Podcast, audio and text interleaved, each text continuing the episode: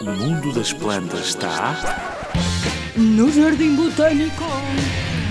Olá, eu sou a Raquel, do Jardim Botânico de Lisboa. Hoje quero fazer um jogo contigo.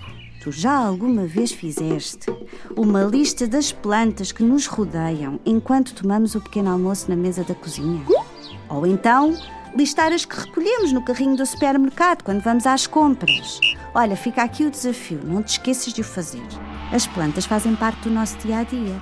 Curam-nos, alimentam-nos, vestem-nos, fornecem fibras como o papel, materiais de construção, utensílios essenciais, servem à agricultura, servem para a indústria, servem para a ciência, para a tecnologia, para a arte, servem as nossas culturas há milhares de anos. A vida depende da existência das plantas. São as plantas que contribuem para manter a composição do ar que respiramos porque conseguem utilizar a luz do sol para produzir o próprio alimento e assim consomem o poluente dióxido de carbono e libertam o tão precioso oxigênio.